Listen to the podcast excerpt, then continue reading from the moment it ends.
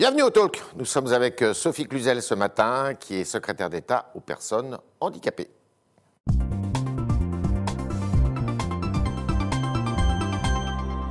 Sophie Cluzel, bonjour. Bonjour. Alors, euh, vous avez, euh, le Covid écrase un peu toute l'actualité, mais vous avez pendant ce temps-là quand même euh, signé un manifeste pour faciliter l'insertion, alors contre, pour l'inclusivité, mais j'aime pas trop ce mot, pour l'insertion des personnes notamment en difficulté. Et euh, ce manifeste euh, fait en sorte de traduire toutes les communications de euh, l'État, et bien notamment pour les personnes malentendantes, vo- non-voyantes, tout cela. Comment ça se passe? C'était un engagement du président de la République lors de la conférence nationale du handicap Ouais. de rendre accessibles toutes les communications du gouvernement, surtout en crise sanitaire. Cette crise sanitaire, elle nous a obligés vraiment envers nos concitoyens qui ont des difficultés de compréhension, des difficultés dans- pour entendre, mais aussi pour comprendre sur les lèvres, par exemple. Et donc, euh, je vous avais remarqué que plus aucune prise de parole du Premier ministre et du président de la République ne se fait sans l'interprète de langue de signes française et traduction, ce qu'on appelle la vélotypie, la traduction qui apparaît en dessous. On était C'est en un retard, devoir. On était en retard euh, en France par rapport à on n'était pas en européens avance, mais c'est surtout c'était occasionnel. Tandis que là maintenant c'est inscrit. Ça va devenir incontournable, c'est inscrit. Nous avons 10 Ouais. millions d'euros à destination des différents ministres, des différents ministères, pour que tous les communicants se mettent en ordre de marche, si je puis dire, pour avoir les, les informations importantes, toutes les, les communications officielles soient accessibles à tous les publics. Et vous avez tous les conduit un audit, vous avez diligenté un audit pour savoir euh, quel, était l'état, quel était l'état des lieux. Alors, il y a plusieurs choses. Il y a les, sites hein, qui doivent être accessibles. Et là, je travaille avec ma collègue Amélie de Donc les sites internet. les sites Internet Ouais. pour qu'ils soient accessibles en ce qu'on appelle le RG2A, qui est une norme. Mais là, maintenant, nous attaquons aussi aux prises de parole orales et puis à toutes les communications, les dossiers de presse, qu'ils soient aussi en facile à lire, à comprendre. C'est quoi ce Ça veut dire quoi Qu'il soit en braille non, alors en braille aussi, mais en facile à lire à comprendre, c'est pour toucher justement les personnes qui ont un handicap mental, des troubles des fonctions cognitives, pour comprendre un concept compliqué de façon simple. Ça va servir à tout le monde.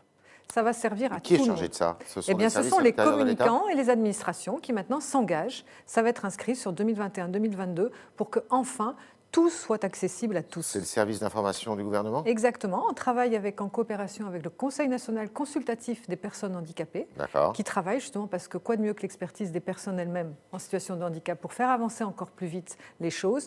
Donc un vrai engagement. Le chantier est en cours là? Ah oui, il est déjà en cours. D'ailleurs, vous avez remarqué que le porte-parole du gouvernement, Gabriel Attal, est toujours accompagné d'un interprète en langue des signes. Oui. Donc depuis juillet 2020, Oui. nous sommes mis à la tâche. Mais maintenant, nous l'inscrivons dans le marbre et ça va devenir une pratique courante. Est-ce que vous avez la garantie que les personnes euh, que vous regardez de plus près, puisque vous êtes euh, euh, secrétaire d'État aux personnes handicapées, ont accès aux vaccins? Parce que j'imagine qu'elles sont éligibles à ces vaccins. Ça y est, tout le monde est vacciné? Alors, tout le monde n'est pas encore vacciné, hein, parce que ça suit euh, les, tra- les tranches d'âge. Nous avons d'abord vacciné, les plus de 75 ans, donc y compris bien sûr les Ouais. personnes en situation de handicap. Nous, nous sommes en train de finir la vaccination dans ce qu'on appelle les foyers d'accueil médicalisés, les maisons d'accueil spécialisées, justement pour les personnes handicapées et leurs soignants, pour ceux qui Et leurs soignants acceptent d'être vaccinés?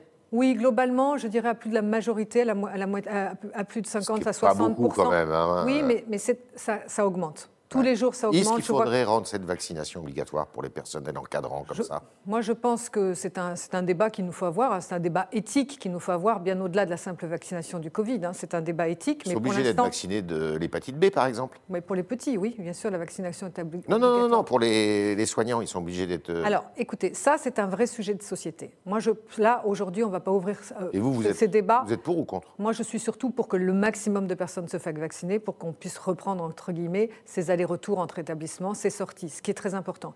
Et puis, on va encore plus loin, parce que maintenant, on fait des équipes mobiles pour aller vers les personnes en situation de handicap qui ne peuvent pas se déplacer, ou qui sont trop âgées, ou qui sont trop empêchées dans leur mobilité quotidienne. Tout ce monde-là sera vacciné quand?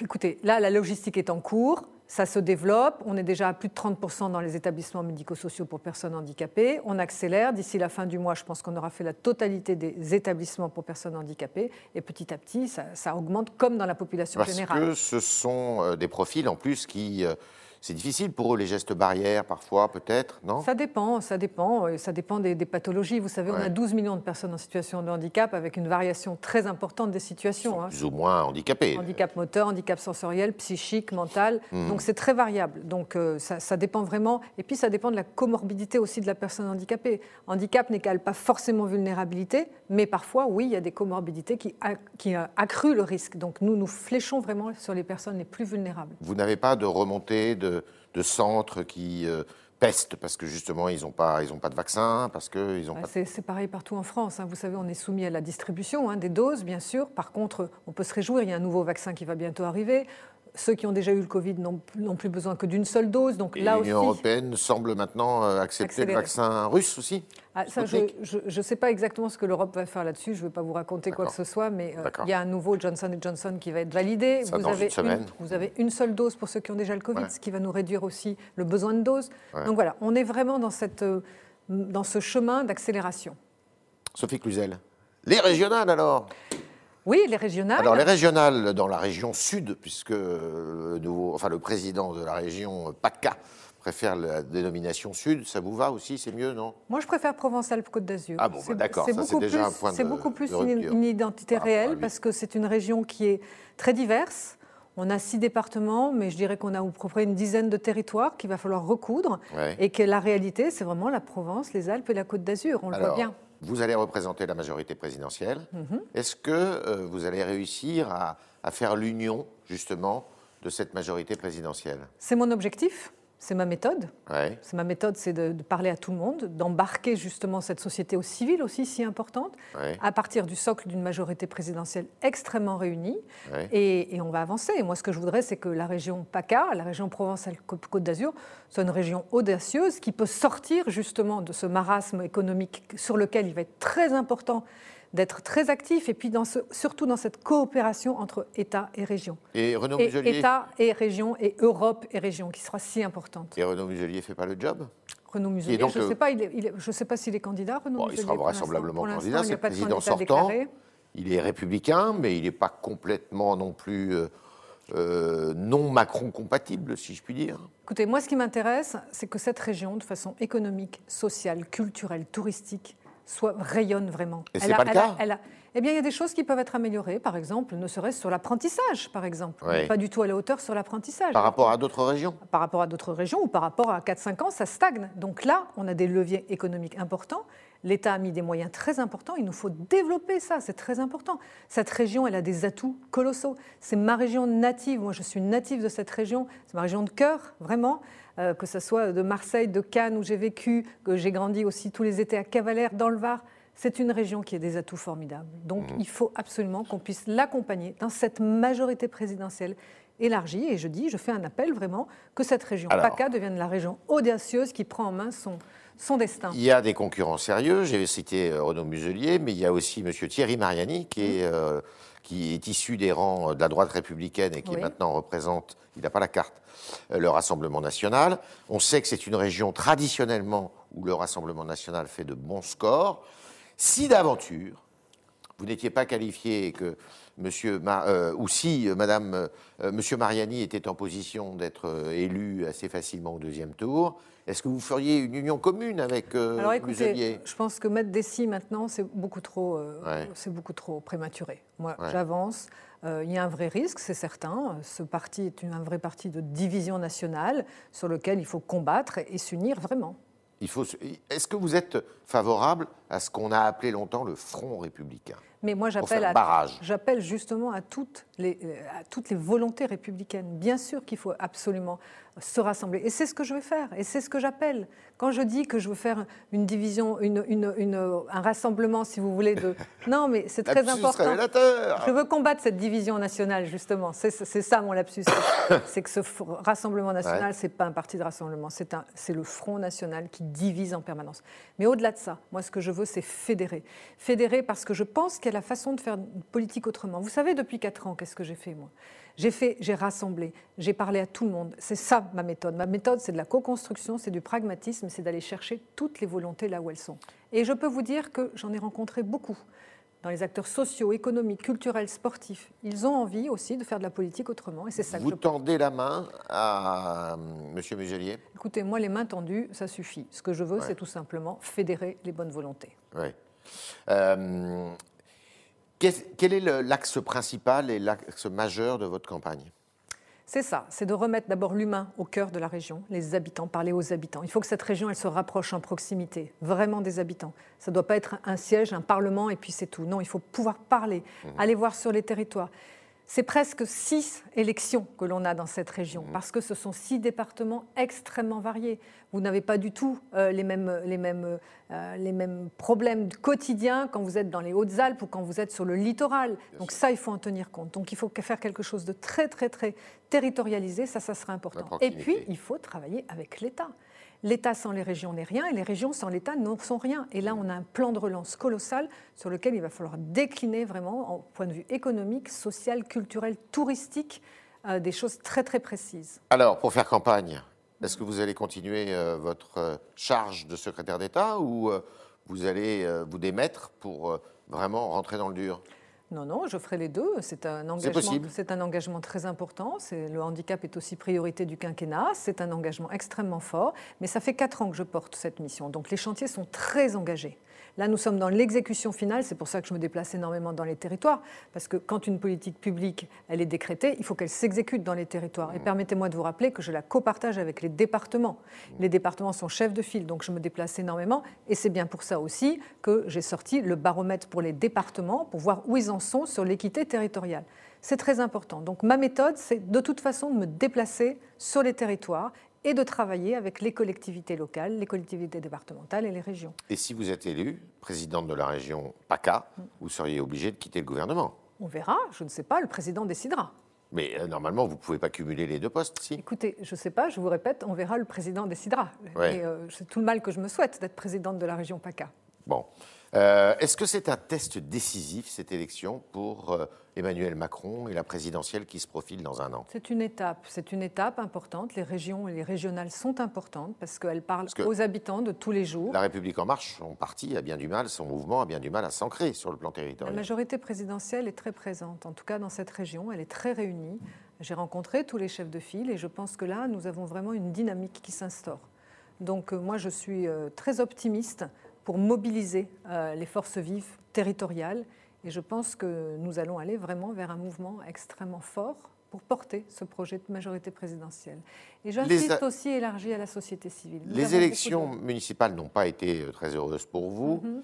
Euh, si d'aventure ces élections, alors vous allez me dire c'est encore ainsi, mais est-ce que euh, Emmanuel Macron a besoin d'un ancrage territorial plus prononcé pour être euh, en bonne position euh, à la présidentielle Mais tout le monde a besoin d'un ancrage euh, bien avancé. Et, il y a des ancrages, euh, sin- sincèrement, croyez-le, quand vous allez sur les territoires, quand je discute avec les élus, avec les maires des communes, avec les acteurs socio-économiques qui ont envie vraiment de travailler pour faire sortir la France justement de ce tunnel dans lequel nous sommes, nous avons une relance vraiment à réussir. Nous avons des leviers économiques très importants. Nous avons des investissements possibles colossaux grâce au plan de relance. Et cet ancrage, il est là. C'est ce- c'est eux qui vont faire les choses. Ça ne vient pas du national. C'est avec les acteurs locaux que nous devons travailler. On est avec Sophie Cluzel ce matin dans les studios du Figaro et on va continuer avec vos questions, chers internautes, qui sont posées par Sacha Beckerman.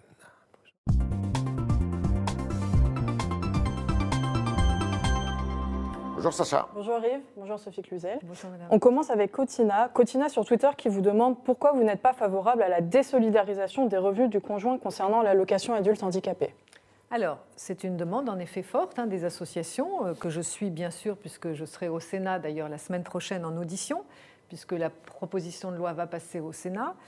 Je voudrais rappeler, euh, c'est pas que je ne suis pas du tout favorable au mariage des personnes handicapées, comme il est souvent dit, pas du tout. Aujourd'hui, notre système des allocations est basé sur des conditions de ressources, la solidarité familiale et nationale. Tout notre système d'allocation est revu ainsi. Cette allocation, elle a été réaugmentée à 900 euros.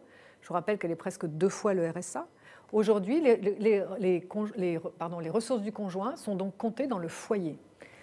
En revanche, la situation de handicap est bien prise en compte parce que, par exemple, le plafond pour un couple est bien plus supérieur à celui du RSA. Il y a des abattements qui sont deux Quand fois il y a supérieurs. Une des deux personnes du couple qui est handicapée. Oui, exactement. sur le RSA, vous n'avez que 10% d'abattement sur un couple, quand c'est la personne handicapée qui travaille, parce que n'oublions pas que les personnes handicapées travaillent parfois, c'est à 3 000 euros le plafond du couple.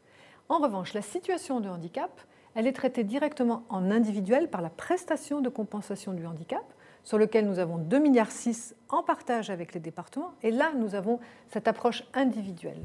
Donc voilà, c'est pour ça, si nous voulons remettre en cause complètement notre système français de valeurs républicaines, justement, qui, est le fondement hein, de notre capacité à redistribuer des allocations, c'est un chantier énorme que nous devons ouvrir. Autre question. On continue avec Hakim. Hakim sur Twitter qui vous dit Je vous en conjure, réformer la maison départementale des personnes handicapées. Qu'est-ce que vous lui répondez? Merci Hakim. C'est exactement ce que je suis en train de faire. Nous avons une feuille de route énorme. Nous avons 102 maisons départementales des personnes handicapées. Plus que de départements alors? Enfin, Si, non, 102. Bon, on a 101 départements. Oui, enfin plus un. Donc voilà. Euh, nous avons une maison. Cette maison, elle est portée par les départements. Elle est de la responsabilité des chefs de file de politique de solidarité que sont les départements. Nous sommes en copartage des responsabilités. Ce qui m'importe, comme dit Hakim, accélérer les droits des personnes, accélérer les réponses. C'est pour ça que je publie un baromètre. Et le deuxième baromètre, Hakim, allez voir sur le site de la CNSA, Caisse nationale de solidarité et de l'autonomie, et vous verrez les résultats de votre MDPH. Nous sommes en train de mettre le paquet, excusez-moi, c'est un peu trivial cette expression, mais c'est ça. 25 millions auprès des MDPH qui, ont des difficultés. Nous avons ciblé avec l'Association des départements de France, euh, Dominique Bustreau, avec qui je travaille main dans la main pour améliorer ces réponses. C'est un guichet unique en fait. C'est un guichet unique qui ouvre les droits. Hakim, si vous avez un taux à 80%, si vous avez vraiment un handicap avéré, vous avez des droits à vie ouverts enfin. Parce qu'imaginez-vous que quand vous êtes trisomique, aveugle, doublement amputé, tous les trois ans, il fallait aller faire tamponner son certificat médical pour avoir ces droits. C'est fini. Depuis deux ans, nous avons des droits à vie. Ce que je veux, c'est que maintenant les MDPH les donnent ces droits à vie. Aujourd'hui, nous sommes à 60%. On était à 30% d'octroi de droits à vie il y a six mois. Ça avance. Il faut que ça aille encore plus vite parce qu'en effet, il en va de l'équité territoriale.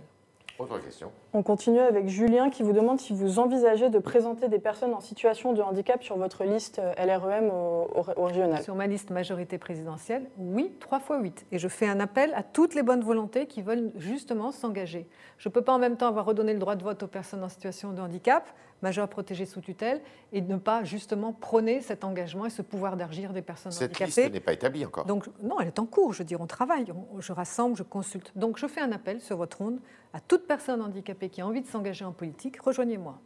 Très bien.